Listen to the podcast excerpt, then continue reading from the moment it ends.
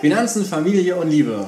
Herzlich willkommen zum Beziehungsinvestoren Podcast. Wir sind Marielle und Mike. Let's talk!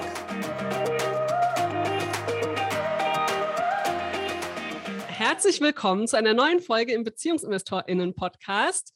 Es ist wieder Zeit für ein Vereinbarkeitsinterview, heute unter ganz besonderen Vorzeichen, denn normalerweise spricht hier ja ein Paar mit einem Paar, aber heute ist Mike hinter mir beschäftigt mit unserem Baby-Investor, weil der ist wach und gleichzeitig hat es bei unseren Gästen, bei Tanja und Christian, auch nicht so ganz geklappt mit der Vereinbarkeit bzw. der Betreuung der Kids, aber dazu wird Christian uns gleich mehr erzählen und somit ist auch er heute mehr oder weniger allein vom Mikrofon, wird aber aus beiden Perspektiven berichten. Herzlich willkommen, schön, dass du unser Gast bist. Marielle, ganz herzlichen Dank. Super Einleitung Einleitung, weil das trifft sehr genau Thema Vereinbarkeit. Insofern erstmal ein ähm, großes Danke auch an euch für die Einladung und ein großes Danke an meine Frau, die sozusagen jetzt gerade mit unseren beiden jüngsten Söhnen unterwegs ist und mich hier das Interview mit euch führen lassen, ohne die das ja nicht möglich wäre. Und genau die Wertschätzung, da geht es ja auch viel ums Thema Vereinbarkeit und gleichberechtigte Partnerschaft dass man eben die Wertschätzung genau dafür hat, dass jeder das tun kann, was der andere einem ermöglicht. Ach, sehr schöne Worte direkt zum Beginn. Möchtest du euch vielleicht erst nochmal vorstellen, damit unsere Hörerinnen wissen, wer du bist, wer ihr seid und was euch vielleicht auch so in unserem Podcast geführt hat. Ja, super gern. Wir sind ja, ähm, also ihr zwei und wir zwei sind ja auf einer ähnlichen Mission unterwegs. Tanja und ich arbeiten als Beziehungscoaches, als Paar. Wir haben ein eigenes Unternehmen, das neue Wir. Wir sind allerdings, äh, ist unsere zweite Firma, wir sind schon seit, arbeiten jetzt seit ungefähr acht Jahren zusammen. Nectar und Puls heißt unser erstes Unternehmen, sprich, wir haben schon einige Erfahrungen gesammelt, zusammen zu arbeiten und auch in dem Sinn der Selbstständigkeit gleichberechtigte Beziehungen zu leben. Wir haben nämlich vier Kinder zusammen. Doppelt so viel wie wir. vier Söhne. Ja, und ich frage die Leute oft so, wie schafft ihr das? Und ich finde irgendwie, ob es das erste Kind ist oder das vierte, man ist ja immer 100 Prozent. Also jedes Kind übersteigt deine Grenzen und mit jedem Kind musst du dich erweitern, ob es das erste ist oder das vierte. Äh, insofern hat jedes unserer vier Kinder unsere Welt erweitert und ob das wirklich das erste ist, da kommst du an deine persönlichen Grenzen. Beim vierten das ist auch so. Ja. Das bleibt gleich. Genau. Insofern, wir sind verheiratet seit zehn Jahren jetzt. Unser größtes Ziel ist es irgendwie, das Leben so gemeinsam auszukosten. Ich konnte mir das nie vorstellen, dass einer nur bei den Kindern ist, der andere arbeitet und man sozusagen immer irgendeinen Teil verpasst. Und das war für Tanja auch so. Deshalb haben wir uns auf die Suche begeben, wie man das so kombinieren kann, dass sich beide selbst verwirklichen können, beide Zeit mit der Familie verbringen können, beide beruflich sich weiterentwickeln können. Und das war, wie ihr ja auch wisst, nicht immer ganz einfach. Und wie war das denn? Habt ihr erst Kinder bekommen oder erst angefangen, gemeinsam zu arbeiten? Wir haben tatsächlich erst Kinder bekommen weil ich, ich war angestellt in einem Konzern, habe da meinen Doktortitel noch gemacht im Bereich Maschinenbau. Und Tanja hatte schon ihre Firma gegründet. Und ich weiß, als ich Tanja kennengelernt habe, ich habe mich verliebt und man Frage, in was hat man sich verliebt? Und ich fand bei Tanja mal toll, ähm, sie ist Unternehmerin vom, nicht nur im Business-Sinn, sondern so mit Leib und Seele. Also alles, was sie macht, macht sie so aus einem Unternehmergeist. Sie sieht auch das Leben sozusagen als Unternehmen. Was ist der Profit, den du kriegst, nämlich Genuss, Intensität und was bist du da, dafür bereit auch zu geben in diesem Genuss, also so einen unternehmerischen Sinn. Und das fand ich super attraktiv. Also ich fand es immer total erstrebenswert, selbstständig zu sein, Unternehmen zu haben, Beitrag zu leisten, hätte aber selbst, also ohne Tanja hätte ich diesen Schritt nie gewagt, weil es ja auch eine bestimmte ja, Mut einfach erfordert. Angestellt zu sein, hast du eine Sicherheit, du kriegst jeden Monat das Gehalt, du, du hast auch jemanden, der dir eine Vision vorgibt und Ziele vorgibt, an denen du dich orientieren kannst das war für mich zu der Zeit wichtiger. Und ich glaube, das war ein Grund, warum ich mich äh, auch für Tanja als Partnerin entschieden habe, weil die einfach sehr unerschrocken dem Leben entgegentritt. Sie hat ihre beiden Eltern relativ früh verloren. Das mag auch ein Teil dessen sein. Ähm, aber genau, ich war angestellt und dann haben wir das erste Kind bekommen und dann haben wir uns erstmal aufgeteilt. Ich habe Elternzeit genommen, vier Monate, glaube ich. Und Tanja war aber die erste Zeit beim Baby zu Hause und ich habe Angestellten-Dasein gemacht. Und dann hat sich das mit jedem Kind weiter verschoben. Mhm. Also bist du mit jedem Kind mehr zu Hause geblieben? Genau, richtig. Mit dem zweiten Kind war dann die Entscheidung, wir konnten es nicht mehr machen, dass ich Karriere mache und Tanja Unternehmen weitermacht, weil da konnten wir irgendwie niemandem wirklich gerecht werden. Wir haben dann entschieden, dass ich meine Festanstellung kündige. Also ich habe meinen Doktortitel abgeschlossen, meine Projekte abgeschlossen und ich wusste, ich will in einem Konzern, im Angestellten-Dasein nicht alt werden, weil ich immer auch wie ich es gerade beschrieben habe, ich wusste schon, dass wenn du bereit bist, Risiken einzugehen, dass du natürlich einfach viel Freiheiten damit auch gewinnen kannst. Insofern war das dann der Punkt, dass ich in Tanjas Unternehmen eingestiegen bin. Also ich habe dann ein Jahr Elternzeit genommen bei unserem zweiten Kind, bei Viktor. Und das ein Jahr haben wir genutzt für diese Transformation, weil ähm, unsere erste Firma ist im Bereich Travel, Lifestyle, Content Creation und Marketingagentur. Sprich, ich bin zum Fotografen und zum Buchautor geworden. Also wir haben eine Buchreihe geschrieben für die Süddeutsche Zeitung. Also Fotografie war immer ein Hobby. Ich habe damals in Japan gelebt, ein halbes Jahr, und habe das hobbymäßig betrieben. Aber wir haben das eine Jahr genutzt, um wirklich so eine Transformation zu machen. Und wir haben auch geschafft, dass wir zu zweit in die Tanjas Unternehmen dann sozusagen reingehen. Ihre Partnerin ist rausgegangen, weil die selbst ein Kind bekommen hat. Insofern war das ein ganz gutes Timing, aber mit dem zweiten Kind hat sich das dann sehr fundamental geändert, dass wir dann auf einmal zusammen gearbeitet haben. Das ist übrigens ein sehr cooles Bild, weil ich sehe dich sozusagen groß mit dem Mikro. Äh, und im Hintergrund sehe ich deine beiden Männer spielen. Das ist ja sehr sinnbildlich. Sehr schön. Ja, das ist gelebte Vereinbarkeit. ja, total. Echt super. Du hast jetzt in der ganzen Vorstellung zwei äh, Sachen gesagt, die fand ich äh, besonders bemerkenswert. Und äh, die möchte ich nochmal herausstellen, weil die sonst vielleicht ein bisschen untergehen. Und zwar einmal hast du gesagt, mit jedem Kind kommt so eine Erweiterung rein. Also man muss sich seinem Horizont nochmal stellen. Das ist ja konträr zu dem Mindset, was auch gerne mal vorhanden ist, das zweite und dritte Kind dann automatisch so mitläuft. Das ist etwas, was wir auch immer wieder hören.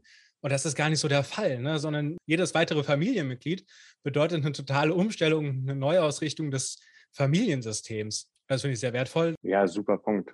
Ja, stimmt. Äh, und die zweite Sache, die ich total äh, toll finde, ist, wie aktiv du die Entscheidung getroffen hast, mit Tanja zusammen zu sein. Also wie, wie klar und aktiv du das Ganze benennen kannst, dass das auch nicht so ein Zufallsprodukt ist. Also es spielt bestimmt eine Rolle rein, dass man sie so kennenlernt und so. Aber dann tatsächlich auch zu sagen, hier, das, das sind exakt die Gründe, warum ich finde, dass ich mit dieser Person mein Leben gestalten möchte äh, und da so eine aktive Rolle reinzunehmen. Ne? Und das ist, das äh, finde ich super, das so zu formulieren. Ja, das klingt jetzt nach zehn Jahren, klingt das, ne, als hätte ich es schon mal als Buch geschrieben. Wir haben ja echt Phasen, also wir streiten, also wir haben in diesen zehn Jahren auch einfach irre viel gestritten. Das klingt jetzt einfach so, so, so super formuliert, aber um diese Formulierung so sagen zu können, hat es viele Stunden Streit gebraucht, hunderte Stunden Coaching. Also wir haben ja auch beide eine langjährige Coaching-Ausbildung gemacht. Und das dauert, bis man sich selbst so versteht. Also ich weiß noch, ich hatte zum Beispiel so auch Vorwürfe, weil mit diesem Unternehmergeist kommt ja auch so eine gewisse, einfach ganz viel Kreativität, Spontanität. All das, was ich in meinem Ingenieursdasein damals immer als super anstrengend empfunden habe. Also zu investieren und nicht zu wissen, was da rauskommt, ist für jemanden, der eigentlich Sicherheit als wichtigsten Wert hat, total unangenehm. Also waren erstmal zwei Wertesysteme, die komplett unterschiedlich waren. Und da stellst du ja manchmal die Frage, warum muss ich jetzt eine Partnerin haben, die so spontan, so risikofreudig, so chaotisch, so kreativ ist? Da hast du ja ganz viele Vorwürfe auf beiden Seiten bis man irgendwann dahin kommt, die Andersartigkeit des anderen wirklich als Bereicherung zu sehen. Und das hat ein paar Coaching-Gespräche gedauert. Ich glaube, zu diesem Punkt äh, kann Marielle auch noch mal äh, ein bisschen aus dem Nähkästchen plaudern, weil ich würde sagen, ihr ging das sehr, sehr ähnlich und sie ist auch schon am Schmunzeln. Ja, bei uns bin ich die Sicherheitsbedürftige. Inzwischen diejenige, die doch auch das Unternehmen, das Unternehmertum sehr liebt und voranpusht. Aber hätte man mir vor sechs Jahren gesagt, ihr gründet ein Unternehmen, da hätte ich gesagt, hier kann Mike ja machen, aber ich doch nicht. aber das ist so cool, wenn man es schafft, diese beiden Teile zu integrieren, dann hat man ja einfach nochmal was viel Größeres, was viel erfolgreicher sein kann. So sieht's also aus. Also auch gerade, wenn man im Umgang mit Geld das mal plakativ macht. Also wenn du einen Teil hast, der gerne investiert und ein anderer Teil, der gerne controlled und analytisch arbeitet, ich habe das ja auch so. Ich finde es auch immer cool, wie ihr das äh, vorstellt mit euren Portfolios. Dann hast du ja einfach wirklich beide Seiten, die du für Erfolg brauchst. Risikobereitschaft, aber auch einen Sicherheitsaspekt im Sinne von es messbar machen. Wie hoch ist die Wahrscheinlichkeit? Was sind die Risiken? weil das ist ja dann letztlich Abwägen und unternehmerische Entscheidungen treffen. Genau so ist es. Ja, da hast du sehr recht. Wie macht ihr das denn so im Alltag jetzt mit vier Kindern? Wie sieht denn euer Vereinbarkeitsmodell aus? Wir vergleichen uns manchmal mit so einem Piratenschiff, wo wir nicht wissen tagsüber, wo wir abends vor Anker legen. Also es sind über die Jahre haben wir so ein System entwickelt, dass wir das hervorragend intuitiv funktioniert.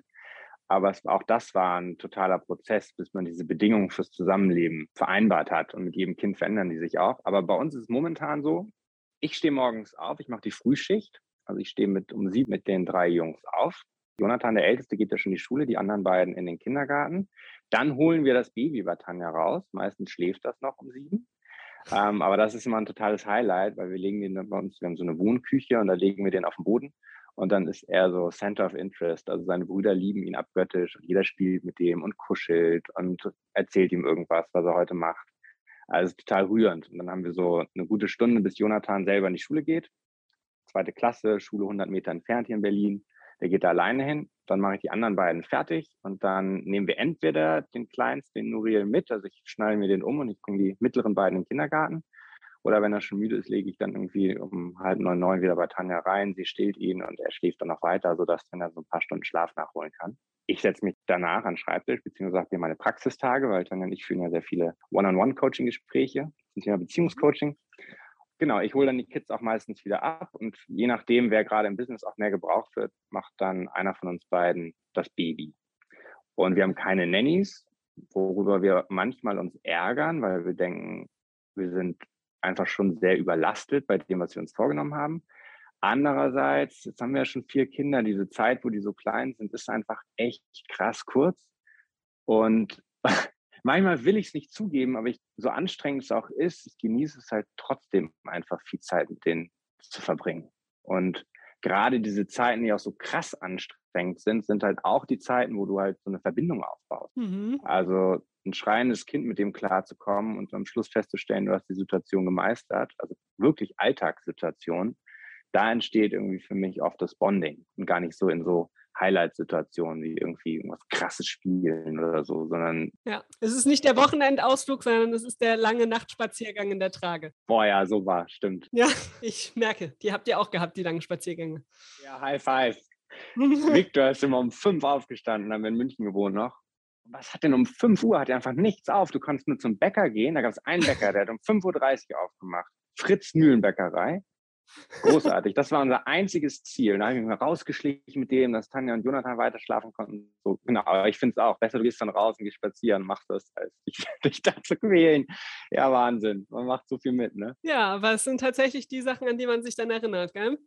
Genau. Und die wirklich für diese Bindung sorgen, wenn man das kleine Bündel da so vor sich herträgt. Heute noch. Victor, du bist immer um fünf aufgestanden. Wir haben uns immer in dieser Bäckerei unser Schoko-Franzbrötchen geholt, oder das Schokocroissant und so. Und man hat es so verbildlicht, ne? Ja. Wie seid ihr denn dann dazu gekommen? Ihr habt jetzt vier Kinder, ihr wart irgendwie als Reiseblogger unterwegs, habt euer Unternehmen gehabt und dann habt ihr euch gedacht, naja, jetzt machen wir noch Paar-Coaching. Wie kam es dazu? Also wir haben tatsächlich Beziehungscoaching mehr oder weniger von Day One unserer Partnerschaft in Anspruch genommen. Also wir sind beide sehr durchsetzungsstarke Persönlichkeiten, würde ich sagen. Ich weiß noch, in so Diskussionen war sie, immer, war sie mir argumentativ immer überlegen. Ich habe gedacht, Wahnsinn, was sind das für Argumente und so, wo kommt das her? Und sie hatte damals Coaching gemacht, und ich dachte, das will ich auch machen. Und sie hatte mir das dann empfohlen, mich dahin, dachte ich, wow, also man kann die Welt auch anders sehen. Also auch so ein Standpunkt von, ich bin verantwortlich für die Ergebnisse in meinem Leben. So, nur mal ein Beispiel zu nennen. Das ist ja ein radikaler Standpunkt, der aber so viele Möglichkeiten eröffnet. Und das fand ich interessant. Und ähm, das war dann auch gleichzeitig die Möglichkeit, also wir mussten irgendeinen Weg finden, wie wir unsere Konflikte lösen konnten. Das war unsere Lösung. Und wir haben dann tatsächlich, ich glaube, nachdem wir drei Jahre, nee, zwei Jahre zusammen waren, haben wir dann eine Coaching-Ausbildung zusammen gemacht. Die ging dann über drei Jahre. Und die hat uns wahnsinnig viel Spaß gemacht, aber es war noch nicht der richtige Zeitpunkt, das hauptberuflich zu machen. Und wie du gerade gesagt hast, es war natürlich, also wir haben zehn Bücher geschrieben für die Süddeutsche Zeitung, für irgendwie Südschweden und Island und Toskana und so. Und wir hatten immer die Kids mit dabei.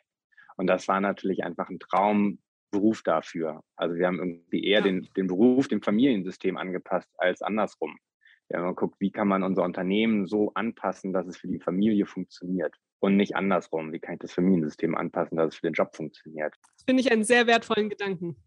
Ja, das ist aber nur möglich, wenn du selbstständig oder das im maximalen Sinn nur möglich, wenn du selbstständig bist, weil ich habe als Angestellter, als ich dann gekündigt hatte, ich hatte dann, ich habe Teilzeit gearbeitet am Schluss, das letzte halbe Jahr mit 20 Stunden und hatte dann aber trotzdem auch noch 200 Minusstunden, als ich gekündigt habe, was einfach zum Ausdruck gebracht hat, das war gar nicht mehr möglich zu kombinieren. Also es ging nicht mehr so wie wir es ja. vorgestellt haben. Deshalb war dann der konsequente Schritt, war dann Selbstständigkeit. Genau, und dann haben wir Nektar und Puls gemacht, was für die Jahre perfekt gepasst hat. Wir haben dann noch eine Weltreise gemacht, sieben Monate. Das ist auch genau das, was du gerade gesagt hast. Also Erinnerungen schaffen. da kann man ja so lange von zehren. Also es war natürlich auch ein monetärer Invest, diese sieben Monate nicht zu arbeiten, sich das Fliegen und so alles leisten zu können. Aber wir zehren da heute noch von. Tanja hat auf ihrem Bildschirmschoner, hat sie immer die Fotos von der Weltreise.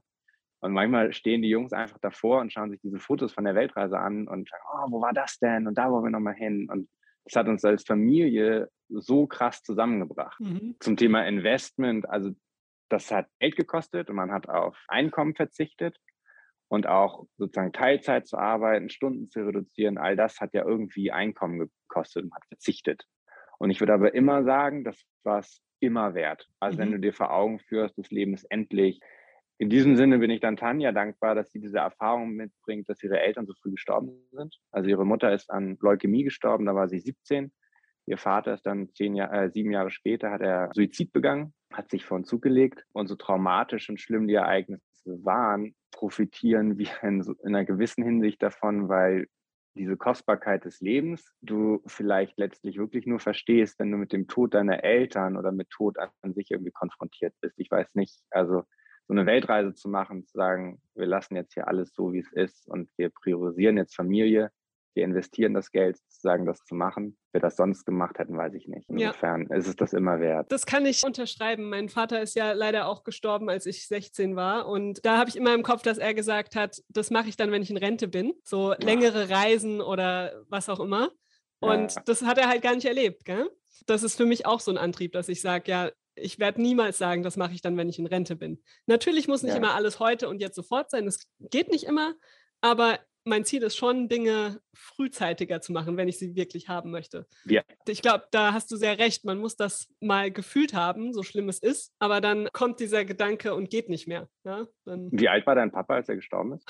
45, glaube ich. Ja. Ja, es ist also bei Tanja ähnlich. Und also ich bin jetzt 37, das ist gar nicht mehr so weit entfernt. Also wenn man sich das dann mal bewusst macht, wie viele Jahre man dann noch hätte, führt es einem das schon sehr vor Augen. Und aber genau das Leben so zu leben, so unternehmerisch, um, um in Tanjas Worten sozusagen zu bleiben, nimmt einem dann aber auch irgendwie so diese Angst vor dem Tod, weil ich jetzt denke, wow, also ich bin jetzt 37, was ich schon erleben durfte und genau das, was so viele als Vorwurf haben, das hätte ich mehr Zeit mit den Menschen verbracht, die ich, äh, die ich liebe und hätte ich vielleicht weniger gearbeitet, dass man sich den Vorwurf einfach nicht machen muss. Und das ist aber auch echt herausfordernd, weil ich einfach finde, dass unsere Gesellschaft einfach Erwerbstätigkeit und beruflichen Erfolg so viel mehr wertschätzt als einfach Care-Arbeit. Und das ist einfach schwer, sich davon abzugrenzen. Also ich bin froh, dass wir jetzt in Berlin wohnen, nicht mehr in München. Hier geht es leichter. Aber, Aber Berlin wird doch auch immer teurer. Berlin wird auch immer teurer. Es ist gut, dass unser Mietvertrag jetzt schon fünf Jahre alt ist. Da profitieren wir von. Aber es ist tatsächlich so, und das ist, wir haben vier Kinder und uns fällt das auch bei uns oft auf, dass wir die Care-Arbeit weniger wertschätzen als die Erwerbstätigkeit, was absurd mhm. ist. Wir sind Beziehungswesen, wir sind Menschen, die genau Kernfähigkeit Empathie haben und Kernfähigkeit Kooperation. Und immer wieder schätzen wir das Einkommen mehr wert als die Care-Arbeit. Das ist eigentlich wirklich traurig, beziehungsweise ist das, glaube ich, auch der Kern, um so eine nachhaltige Zukunft zu gestalten, dass man wirklich das Thema Beziehung einfach wieder viel mehr priorisiert. Mhm. Und auch entsprechend, was Pflegekräftestreik war ja kürzlich oder Bezahlung von Erzieherinnen, wenn ich jetzt bei uns im Kindergarten gucke. Also alles, was mit Care-Arbeit zu tun hat, gesellschaftlich, aber eben auch privat, wenn man über Vereinbarkeit redet, weil meine Erfahrung als Beziehungscoach ist wirklich, dass einer der größten Breaks in der Partnerschaft, wenn Kinder dabei sind, ist, wenn das erste Kind kommt und jeder in so eine Rolle reingeht, mit der er nicht 100 Prozent Genau, war es das mit der Gleichberechtigung. Und dann ist es das mit der Gleichberechtigung. Wer hat mehr verdient? Ah, okay, also der geht weiter arbeiten, der, der weniger verdient, bleibt zu Hause. So ist es ja irgendwie in den meisten Fällen. Das hat ja wenig von selbst gewählt und selbst bestimmt, sondern es ist einfach, beide fühlen sich da ungerecht hineingezwungen. Und da ist echt wirklich manche Paare, die nach 20 Jahren sitzen, hatte ein Beispiel, wie lange waren die, 20 äh, Jahre verheiratet, sitzen vorm Fernseher und sie sagt dann plötzlich, so geht es nicht weiter, ich will die Scheidung. Und er dachte, Hä? was ist denn jetzt verkehrt? Und sie sagt, und der Kern von dem Konflikt war, als sie das erste Kind bekommen haben. Und sie sich nicht wertgeschätzt gefühlt hat und er sich dadurch wieder nicht wertgeschätzt fühlt und so weiter. Insofern ist es so eine wichtige Frage. Ja, das ist tatsächlich immer wieder Thema, wenn wir unser Elternzeit-Mentoring machen, warum wir sagen, ihr braucht eine gleichberechtigte Elternschaft und müsst das Elternzeitmodell finden, was zu euch passt, womit ihr heute happy seid, weil das einfach jahrzehntelange Auswirkungen haben wird.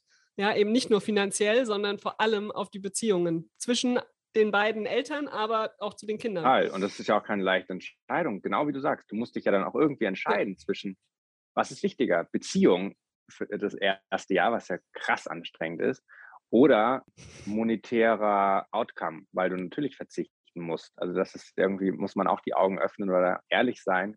Beides gleichzeitig, wenn die Kinder ganz klein sind, ist schwierig machbar. Oder nur ja. zu einem höheren Preis. Wie macht ihr das denn mit dem Geld bei euch? Gibt es einen Finanzminister, eine Finanzministerin bei euch? Oder? Wir kümmern uns beide ums Geld. Ich, Tanja ist zum Beispiel besser, was langfristiges Investment angeht. Da bin ich viel volatiler, also mhm. will ich mal viel schneller aussteigen, viel schneller kaufen. Also es ist ja auch bewiesen, dass Frauen einfach die besseren Investorinnen sind, weil die einfach irgendwie ich weiß nicht, ihr seht vielleicht das große Ganze mehr als wir oder wir sind mehr konditioniert auf Ego und so weiter. Ich weiß es nicht. Auf jeden Fall kann Tanja das besser in unserem Fall. Und ich bin aber gut da drin, zu controllen. Also beispielsweise bestimme ich eine, haben wir gemeinsam dann festgelegt, eine Summe X, die wir monatlich von unserem Geschäftskonto auf unser Privatkonto überweisen, von dem wir dann sozusagen alles zahlen. Ähm, und wenn wir mehr brauchen, wissen wir dann zumindest, dass wir mehr brauchen, weil dieser Betrag X, den wir überwiesen haben, aufgebraucht ist. Und früher kam ich mal davon, zu sagen, okay, wir müssen jetzt wirklich ausblenden, für was haben wir wie viel Geld ausgegeben, weil alles über ein Konto lief. Das hat Geld anstrengend gemacht und dann hat es auch keine Freude mehr gemacht. Und jetzt haben wir ein super System, wie man irgendwie weiß, wie viel man monatlich ausgibt, das limitieren kann und dann aktiv entscheiden kann, will man mehr Geld oder weniger ausgeben. Genau, und beide bringen so unterschiedliche Qualitäten rein, würde ich sagen. Und es ist trotzdem immer Diskussion. Also wenn Tanja dann sagt, komm, lass uns da jetzt noch mal investieren, lass uns die Möglichkeit jetzt nutzen, was weiß ich, äh, Kryptos sind ja so krass runtergegangen. Dann sage ich ja, aber und dann diskutiert man das und wir aber immer auch wenn es dann in dem Moment ein Streit oder ein Konflikt ist, wenn man den auflöst, finde ich, kommst du immer zur besten Lösung, weil du beide Perspektiven inkludiert hast. Also habt ihr nicht mehr mein Geld und dein Geld, sondern ihr habt euer Geld, wenn du das verraten willst. Total. Ja, finde ich ganz wichtig. Also, weil ich es empfehle das auch immer, derjenige, der Care-Arbeit zu Hause macht, Elterngeld bekommt und der andere ist erwerbstätig, finde ich auch einfach, sollte das Einkommen des Erwerbstätigen 50-50 auf beide aufgeteilt werden oder sogar der, der zu Hause bleibt, 70 Prozent bekommen, wenn die Rentenansprüche entsprechend nicht ausgegeben ausgeglichen werden. Das finde ich total wichtig. Warum soll einer von beiden mehr Gehalt bekommen? und der andere soll mit einem kleineren Elterngeld zufrieden geben. Also es ist halt so wichtig, sich als Paar zu verstehen, als Team zu verstehen und nicht irgendwie jeder kocht sein Süppchen. Also weil Rentenanspruch ist halt auch so eine krasse Sache. Also 50-50 ist ja nicht ja. getan, sondern ja, der, der eben nicht angestellt ist, der hat einfach keinen Rentenanspruch. Ja. Insofern finde ich das total wichtig. Und bei uns war es so, wir haben sehr früh unsere Konten zusammengelegt. Das erste, was wir uns nach einem halben Jahr oder so damals gekauft hatten, war ein gemeinsames Auto, da fing das an.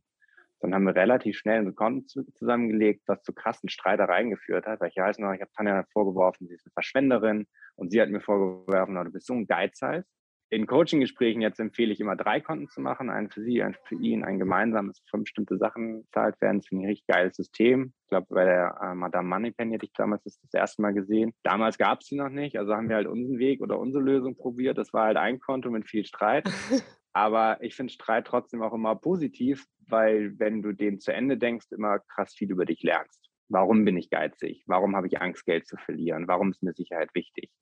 Ja, wenn ich aus meiner Perspektive jetzt mal spreche. Insofern ja, wir haben das schon sehr früh alles immer zusammengelegt. Aber wir haben auch unsere Eheringe tätowiert, weil wir deklariert haben, wir bleiben lebenslang zusammen und alles ist eins. Also da ist nichts mehr mit Ring abnehmen. Da ist nichts mehr. Wir haben noch einen Ring, den man abnehmen kann, aber dann hast du immer noch den tätowiert. das wäre auch eine Option für uns, weil Mike trägt einfach gar keinen Ring. Ich trage hier alleine den Ehering. ja, Mike, das ist cool. Aber ich habe auch letztens jemanden getroffen, vorgestern witzigerweise. Wir haben uns die Hand gegeben und beide hatten tätowierte Eheringe. Und er sagte, naja, aber er hat sich jetzt scheiden lassen. Insofern ist das auch kein Garant für eine lebenslange Partnerschaft. Naja, okay. Jetzt habe ich gedacht, wir haben den Schlüssel gefunden. Ja, genau, der wäre einfach umzusetzen. Ne? Ja. Jetzt hast du ja schon einiges gesagt, dass für euch es tatsächlich so war, dass die Selbstständigkeit eigentlich der Schlüssel war, um Vereinbarkeit für euch gut hinzukriegen. Ja. Gab es irgendwelche anderen Tricks oder Dinge, wo, wenn ihr die, als ihr die mal gelöst hattet, dass dann ja die Vereinbarkeit zwischen auch dem Selbstständigsein, also dem Arbeiten ja. und der Familie noch einfacher wurde? Dinge, die unsere Hörerinnen wissen sollten, damit sie ja. sie für sich anwenden können? Also was ich da, ich finde, Tanja ist einfach so eine krass tolle Frau, weil die von Anfang an wusste, was sie will. Und die hat mir von Anfang an klar gemacht, dass wenn wir Kinder kriegen, sie nicht zu Hause bleibt und ihr Unternehmen aufgibt, um Mutter zu sein. Und ich wusste, also sie ist halb Schwedin, ja, vielleicht kommt dieser Feminismusdrang auch daher. Von dort. Aber ich wusste, dass ich keine Chance habe, irgendwie so ein 100-0-Modell zu fahren. Nicht, dass ich das gewollt hätte, aber sie ist immer für ihre Wünsche eingetreten. Und ich finde, das ist auch sozusagen als Empfehlung für alle Frauen oder für alle Paare, die jetzt zuhören, gerade die Frauen sich nicht klein zu machen, sondern wirklich auch einzutreten für ihre Rechte, genau für diese Gleichberechtigung. Das gleiche Recht haben für Selbstverwirklichung, das nicht selbstverständlich ist. Es ist einfach nicht selbstverständlich, dass Frau zu Hause bleibt und Mann arbeiten geht. Es ist einfach, es muss gewählt sein. Mhm. Und ja, und dieses Bedürfnis auch erstmal kennenzulernen, gell? rauszufinden, was will ich eigentlich. Oh ja, super weil du hast ja keine Ahnung, wie es ist mit Kindern. Ja. Wenn das erste Kind kriegst, hast du ja super gesagt mit eurem Elternkurs, dass du überlegst, wie sollen die Rollen sein. Dann kriegst du das Kind und bist einfach komplett geschockt, wie viel Arbeit das eigentlich wirklich ist und was für große Opfer man gerade in den ersten Monaten irgendwie leisten muss. Und dann auch den Mut zu haben, als Frau, die ja in den meisten Fällen zu Hause bleiben, zu sagen, okay, und das Modell, was wir uns damals überlegt haben und entschieden haben, es passt für mich einfach gar nicht. Und wir müssen eine neue Lösung finden und wirklich auch bereit sein, dafür zu streiten und in den Konflikt zu gehen und neue Lösungen zu finden. Wovon dann am Ende auch wieder beide profitieren, weil der erwerbstätige Vater, der es ja meistens ist, am Ende ja glücklich sein kann, dass er mehr Zeit mit seiner Familie oder mit seinen Kindern verbringt. Ja, ich finde, da äh, gibst du einen sehr, sehr wichtigen Punkt und ich würde sogar noch einen Schritt weiter gehen. Ich würde sogar hergehen und würde sagen, wenn so eine lebensveränderte Situation auf eine Beziehung zukommt, das ist jetzt häufig die Kinder im natürlichen Verlauf der Beziehung, aber es können ja auch andere Dinge sein, dass man da mit einem Lösungsvorschlag den testet und aber direkt von Anfang an schon einen Termin festlegt, wo man überlegt, ob das Ganze jetzt so funktioniert, wie man sich das vorgestellt hat. Weil was wir häufig erleben, ist, äh, dass gerade jetzt bei den Eltern sein, da eine Entscheidung getroffen wird, ohne zu wissen, was kommt auf mich zu und diese Entscheidung dann aber für mal mindestens die nächsten sechs Jahre, wenn nicht sogar eher für die nächsten 30 Jahre getroffen wird und dann gar keine Evaluation mehr stattfindet. Passt das denn überhaupt noch für uns? Wenn ich jetzt mal überlege, wie häufig wir äh, zum Beispiel unser Kontenmodell geändert haben in unserer Beziehung, weil sich einfach die Bedürfnisse und die Rahmenbedingungen geändert haben und das bei sowas Großem jetzt wie Kindern eben nicht getan wird, ja, finde ich persönlich sogar schon fahrlässig, sollte man auf jeden Fall sich die Zeit nehmen und das neu evaluieren, damit das nicht so ein Stein gemeißelt ja, ist. Ja, mega guter Punkt, dass man sich direkt äh, in den Kalender sozusagen einträgt. Hier untersuchen wir, evaluieren wir, wie gut das für beide Seiten funktioniert, weil man es einfach nicht wissen kann. Ja, sehr, sehr gutes Argument. Ja finde super. Und ich finde, was mir und da wirklich auch häufig begegnet ist, dass wir leben ja alle, also ich meine, Stefanie Stahl hat es ja berühmt gemacht, innere Kindheilung. Wir haben halt einen gewissen konditionierten Teil in uns, der irgendwie glaubt, er hätte keine Wertschätzung verdient oder er hätte nicht das Recht verdient zu bekommen, was man will. Und gerade durch Kinder wird das immer noch mal viel offensichtlicher als in einer Partnerschaft ohne Kinder, weil man da in einem ganz neuen Grad abhängig voneinander ist. Und deshalb nochmal, also das Datum, was du gesagt hast, halt super ist, weil man genau an diesem Datum dann sehen kann, ist das ein konditionierter Anteil, der sich sozusagen klein gemacht hat und gesagt, er bleibt zu Hause, oder ist es wirklich mein, wie auch immer man das nennt, Higher Self, der einfach wirklich liebend gern Mutter oder Vater ist, der zu Hause bei dem Kind ist, was ja auch völlig legitim ist. Genau. Und ich finde, äh, das ist auch nochmal sehr, sehr wichtig äh, zu differenzieren. Wir werden immer mal wieder kritisiert, dass wir das, das klassische Modell so stark angehen, aber das ist ja gar nicht der Fall. Wir gehen ja nicht das Modell an, sondern wir gehen den Entscheidungsprozess bis dahin an. Wir sagen bis dahin, es kann nicht sein, wenn man sich die Statistiken anguckt, dass quasi 90 Prozent der, der Familien in Deutschland in dieses Modell reingehen. Das hat ja nichts mit einer freien Entscheidung zu tun, sondern das hat ja was damit zu tun, dass ich das als zweijähriges Kind bereits in Büchern sehe, wie diese Aufteilung ist, ich das dann im Kindergarten weiterträgt, dann geht es über die Schule, da ist es ja auch in allen Lehrbüchern vertreten, dann helfen die Lehrkräfte nach man kriegt es dann im Freundeskreis mit, man kriegt es bei der eigenen Familie, bei den Eltern mit. Also das heißt, das ist ja etwas, was schon sehr, sehr stark vorgegeben ist und wo ich auch bezweifle, dass da wirklich eine freie Entscheidung dabei ist, weil sonst wären wir diverser unterwegs. Sonst hätten wir nicht ein, ein so klar dominierendes Modell, was offensichtlich nicht funktioniert für die Mehrheit der Menschen. Und das ist der Prozess, der da kritisiert wird, sich da eben die Zeit zu nehmen und zu überlegen, was wollen wir machen und was sind wir dann da auch bereit für zu tun. Genau, der letzte Satz halt auch, was sind wir bereit dafür zu tun? Also ich, ich habe letztens mal in einer Story gefragt, weil wir eine Folge äh, in unserem Podcast auch zum Thema Gleichberechtigung aufgenommen haben. Was ist für euch die größte Challenge beim Thema Gleichberechtigung? Und ich war echt baff, weil einfach die meisten gesagt haben, wie sollen wir uns das leisten können? Mhm. Und diese systemischen Grenzen, ich meine, klar, wir leben schon in einem Land, wo es Elterngeld gibt, was äh, und ein hohes Elterngeld gibt im Vergleich zu anderen Ländern. Und trotzdem ist dieses System, also wir, es ist halt wahnsinnig teuer, Lebenshaltungskosten, auch im historischen Vergleich, wie viel mehr Geld wir prozentual für unsere Miete ausgeben müssen. Also die Welt, in der wir leben, wird teurer und der Druck auf Familien wird größer. Insofern ist zu sagen, wir wollen gleichberechtigt leben, auch eine gar nicht so leichte Entscheidung, die man da treffen muss. Ja, und auf der anderen Seite kann man es sich eigentlich schon nicht mehr leisten, nicht gleichberechtigt zu leben weil wenn man in diese klassische Verteilung reingeht, das heißt, ein Elternteil ernährt die Familie und der andere Elternteil kümmert sich quasi um die ganze Care-Arbeit und arbeitet maximal 20 Stunden und man geht jetzt so von so einem Durchschnittseinkommen aus und von der Geburt, Erstgeburt um den 30. Geburtstag herum, dann bedeutet das für die Person, die zu Hause bleibt, ein Lebenseinkommen was 60 Prozent niedriger ist als die Vergleichsgruppe. Also das heißt dann in dem Fall äh, Frauen, die nicht äh, zu Müttern werden. Und äh, wenn man das jetzt bei einem Durchschnittsgehalt einfach mal hochrechnet, dann bedeutet das, dass es eine Million Euro weniger ist, die der, der Familie zur Verfügung stellt. Und das ist eine riesen, riesengroße Summe. Und wenn man das gleichberechtigt gestaltet, das heißt auch den Blick wegnimmt von nur einem Jahr hin zu 30 Jahren, dann sieht man eben, dass es für die Familie viel, viel profitabler ist, also tatsächlich auch monetär, sich hier eine gleichberechtigte Lösung zu überlegen, auch wenn das am Anfang sicherlich schwerer ist und mehr stottert. Ja, weil gerade in den ersten Jahren, du bist noch nicht etabliert im Beruf häufig, du hast noch nicht das hohe Gehalt, was du vielleicht 20 Jahre später in deinem Beruf hattest, also in dieser Lebensphase, Mitte 20 bis Mitte 30, wann auch immer man das, oder 40, wann immer das erste Kind kommt, da kommt schon viel zusammen. Ja. Und deshalb, also jedem, der sich dieser Frage so widmet, was, was Gleichberechtigung für ihn oder sie persönlich bedeutet, erstmal Hut ab. Also ich finde, es ist viel leichter, sich irgendwie in die Arbeit zu stürzen und einfach maximal viel Erfolg machen zu wollen, als sich die Frage zu stellen, wie will ich Beziehungen leben? Weil da muss man sich so sehr mit sich selbst und seinem Partner auseinandersetzen. ja, also da kann sich jeder auf die Schulter klopfen, der sich mit dem Thema in der Tiefe beschäftigt. Auf jeden Fall. Auf jeden ich habe auch noch eine Zahl für ähm, dich, weil du hast so viele Zahlen gemacht, die ich sehr spannend fand. Ich hoffe, ja. ihr packt die noch irgendwo hin, dass man die nachlesen kann, oder habt ihr vielleicht schon. Ich habe meine Lieblingszahl ist, nur 8% der Väter nehmen mehr als drei Monate Elternzeit. Ja.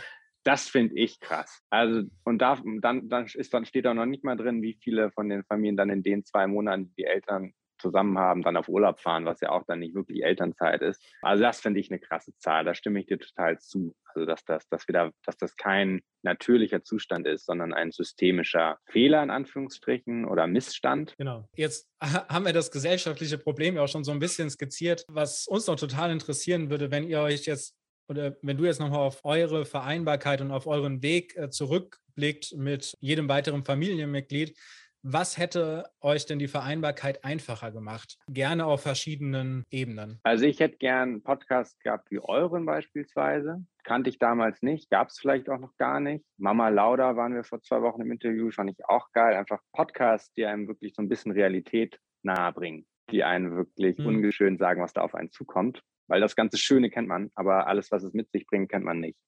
Und dann muss ich wirklich sagen, dass für uns das Thema Coaching der Schlüssel war. Hätten wir das nicht gehabt, hätten wir das nicht so mhm. großartig hinbekommen, wie wir es gemacht haben. Es war anstrengend, aber ich glaube, ohne Anstrengung kannst du generell keine vier Kinder großziehen. Aber ohne das Thema Coaching hätten wir das nicht so schön leben können. Also rückblickend, auch dass wir die Weltreise gemacht haben, dass wir die ganzen SZ-Reisen gemacht haben, dass wir beide bereit waren, nicht das zu machen, was komfortabel ist, sondern das zu machen, was für uns trotzdem das größte Wachstum bedeutet. Also für mich zum Beispiel auch aus dieser Karriere zurückzugehen, hauptverantwortlich Care-Arbeit zu machen und damit sowas zu lernen wie Demut. Mhm. Also ich würde sagen, die meisten Männer einfach noch ein krasses Ego-Problem und also definieren sich über Erfolg, definieren sich über Materielles, mich inklusive, habe ich auch lange genug in meinem Leben gemacht. Eigentlich fast mein ganzes Leben, wenn ich jetzt meine Gesamtzeit nehme. Bis ich Tanja getroffen habe, würde ich sagen, da kam der Change. Aber durch die Care-Arbeit konnte ich sowas lernen wie Demut und sowas lernen, wie dass es um einen Beitrag geht, wenn ich arbeite und nicht um Zahlen. Mhm. Insofern, was es für uns einfach gemacht hat, würde ich sagen, ist äh, immer nach einer Lösung zu suchen, die für beide einen Gewinn darstellt und keine Kompromisslösung ist. Ja, das waren jetzt drei sehr wertvolle Tipps. Ich würde die einfach nochmal zusammenfassen. Und zwar der erste, sich tatsächlich ein Vorbild suchen und da abschauen und davon lernen. Der zweite Tipp ist, sich Unterstützung zu suchen. Ne? Das muss jetzt nicht unbedingt ein Coach sein, das können auch andere Personen sein. Da gibt es vielfältige Unterstützungsmöglichkeiten. Und der dritte Punkt ist, in der Beziehung tatsächlich keine Kompromisse einzugehen, sondern auf einen Gewinn-Gewinn zu gehen. Weil Kompromiss ist per Definition immer ein Verlust auf beiden Seiten. Irgendwann sind die Verluste so weit aufgebaut, dass es halt ja ein riesengroßer ist und dann auseinandergehen muss. Äh, deswegen immer auf Gewinn, Gewinn achten. Fand ich drei hervorragende Tipps und auch ein schönes Fastende der Folge weil wir wollen natürlich unseren Hörern und Hörerinnen überhaupt nicht äh, vorenthalten, wo sie euch denn jetzt finden können, wenn sie sagen, oh, das ist ja ein total spannendes Modell. Ihr könntet unsere Vorbilder sein, von denen wir auch noch was lernen wollen. Wie können sie denn zu euch kommen? Wie können sie denn vielleicht auch Kontakt mit euch Ja, danke, dass du fragst.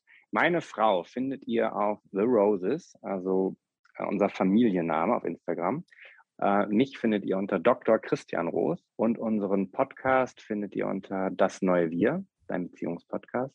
Wenn jemand externe Hilfe braucht, können Sie sich gerne bei uns melden für One-on-One-Coachings. Vielen Dank für die geile Summary gerade am Schluss. Genau, würde ich genauso unterschreiben. Das hast du echt geil auf den Punkt gebracht. Ich weiß nicht, ich würde gerne noch mit einem starten, weil Marielle, das ist ja auch irgendwie eingeleitet, dass Tanja nicht da ist.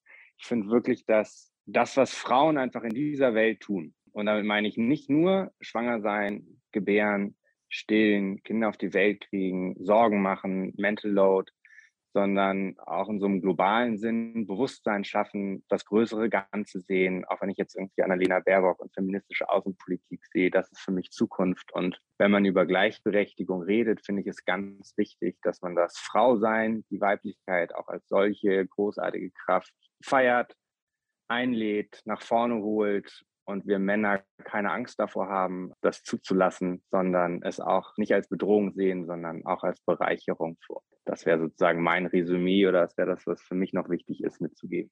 Und das ist immer für beide Seiten ein krass großer Schritt. Vielen Dank für dieses schöne Schlusswort, dass wir unseren Söhnen mitgeben werden und ihr bestimmt auch euren Das kriegen Söhnen. sie eingeflößt, aber auf Tagesbasis, ja genau. Gefühle leben, Frau sein feiern, Mann sein neu leben und umdefinieren, genau, absolut richtig. Sehr schön. Ja, vielen, vielen Dank, dass du dir die Zeit genommen hast für unser Gespräch heute. Ich glaube, es konnten sehr viele Hörerinnen und Hörer einiges mitnehmen. Vielen, vielen Dank dafür und wir freuen uns, euren Weg weiter zu verfolgen und zu sehen, wie das Leben euch so weiterhin behandelt mit euren äh, vier Jungs. Ja, gleichfalls. Es war ein großes Vergnügen mit euch dreien ja eigentlich. Und äh, ist ja leider ein Podcast, aber eigentlich das Video von euch zu sehen, ist richtig toll, wie ihr da als Staffelholz übergebt und einer kümmert sich um den kleinen. Mega cooles Paar seid ihr. Geiles Vorbild. Insofern Vorbilder braucht. Vielen, vielen Dank.